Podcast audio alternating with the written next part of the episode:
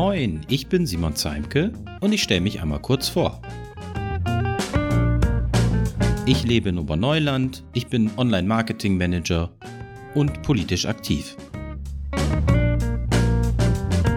Und genau deshalb hört ihr diesen Podcast. Herzlich willkommen in der zweiten Folge meines Podcasts.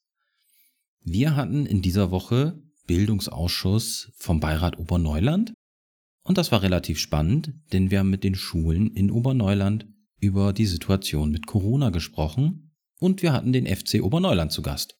Aber fangen wir einfach mal mit der Lage in den Schulen in Oberneuland an. Wie sieht es dort aus mit Corona? Das war die Überschrift, unter der die Oberschule Rockwinkel, das ÖG und die Tobias-Schule eingeladen waren. Grundlage der Diskussion war ein kleiner Fragenkatalog, den der Bildungsausschuss vorab erarbeitet hatte.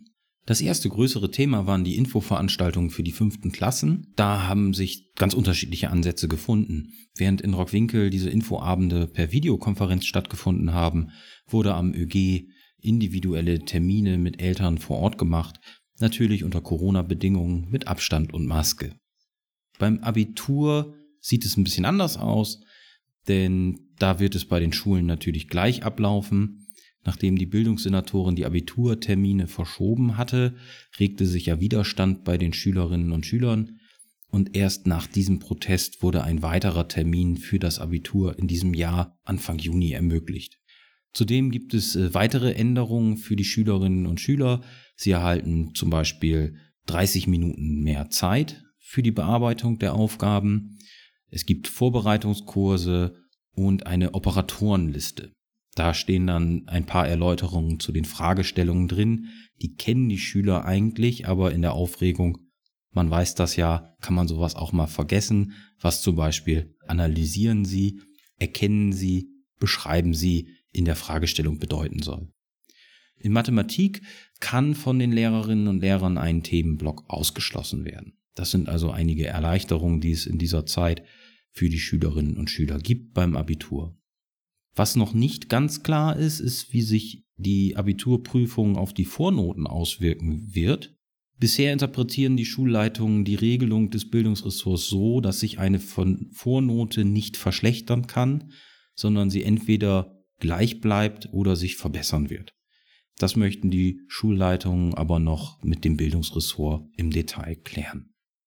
Wie sieht's mit Corona in den Schulen aus?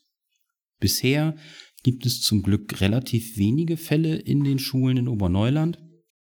Die Maskenpflicht gilt auf dem gesamten Schulgelände immer und für ältere Schülerinnen und Schüler auch im Unterricht. Laut Schulleitung wäre es wünschenswert, diese Maskenpflicht auch für Klasse 5 und 6 äh, im Unterricht auszuweiten, denn so kann man das Risiko für die Schüler, aber auch für die Lehrerinnen und Lehrer minimieren. Bislang setzt man hier auf Freiwilligkeit.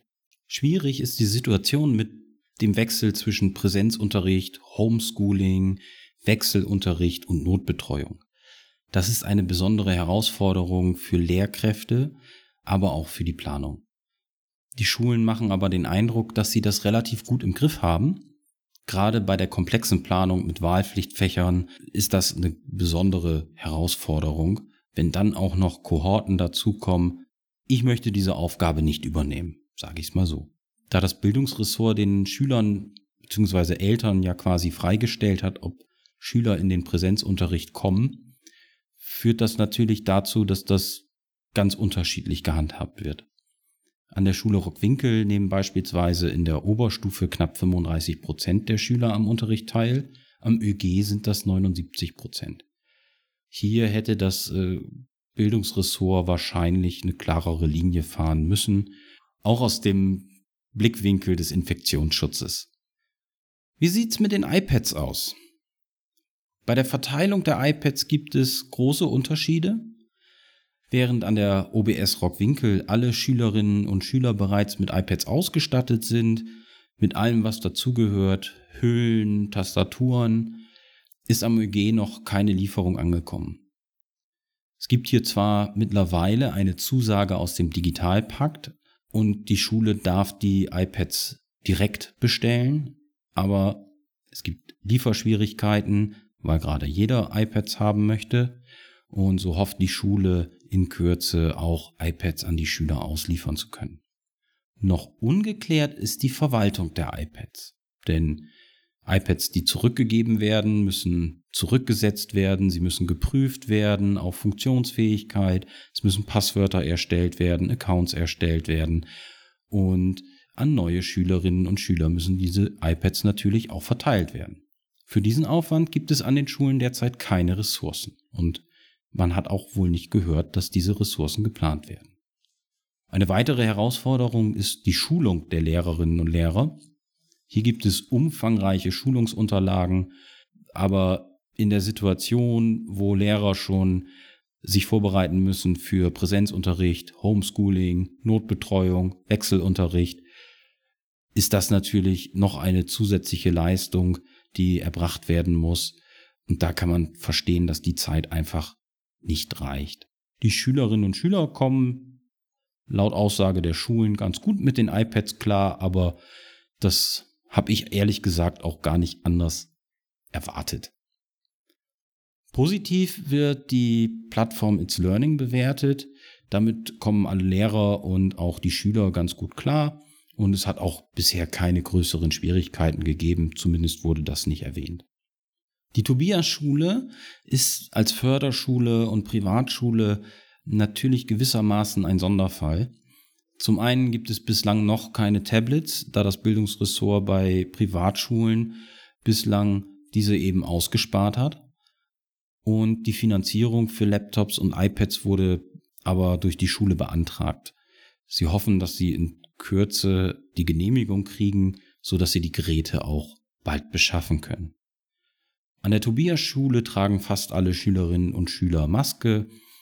Einige sind von dieser Pflicht befreit, das ist verständlich, und 60 Prozent nehmen am Präsenzunterricht teil. Was war noch? Der Kollege Patrick Hennings gab zu bedenken, dass zwar auf dem Schulgelände und im Schulgebäude auf die Einhaltung der AH plus L-Regeln geachtet wird, aber auf dem Schulweg sieht man halt immer wieder Verstöße gegen diese Regeln. Da mischen sich dann auch die Kohorten. Er regte an, dass die Schulen hier nochmal die Eltern und die Schüler sensibilisieren, um nochmal deutlich zu machen, dass es wirklich auf die Einhaltung der AHA-Regeln ankommt, um die Infektionen zu vermeiden. Ein weiteres Thema waren die Corona-Testungen Anfang des Jahres.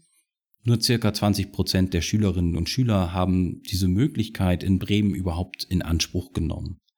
Das Ergebnis war, dass in der Gruppe der Lehrerinnen und Lehrer und Schülerinnen und Schüler der Inzidenzwert bei über 300 lag.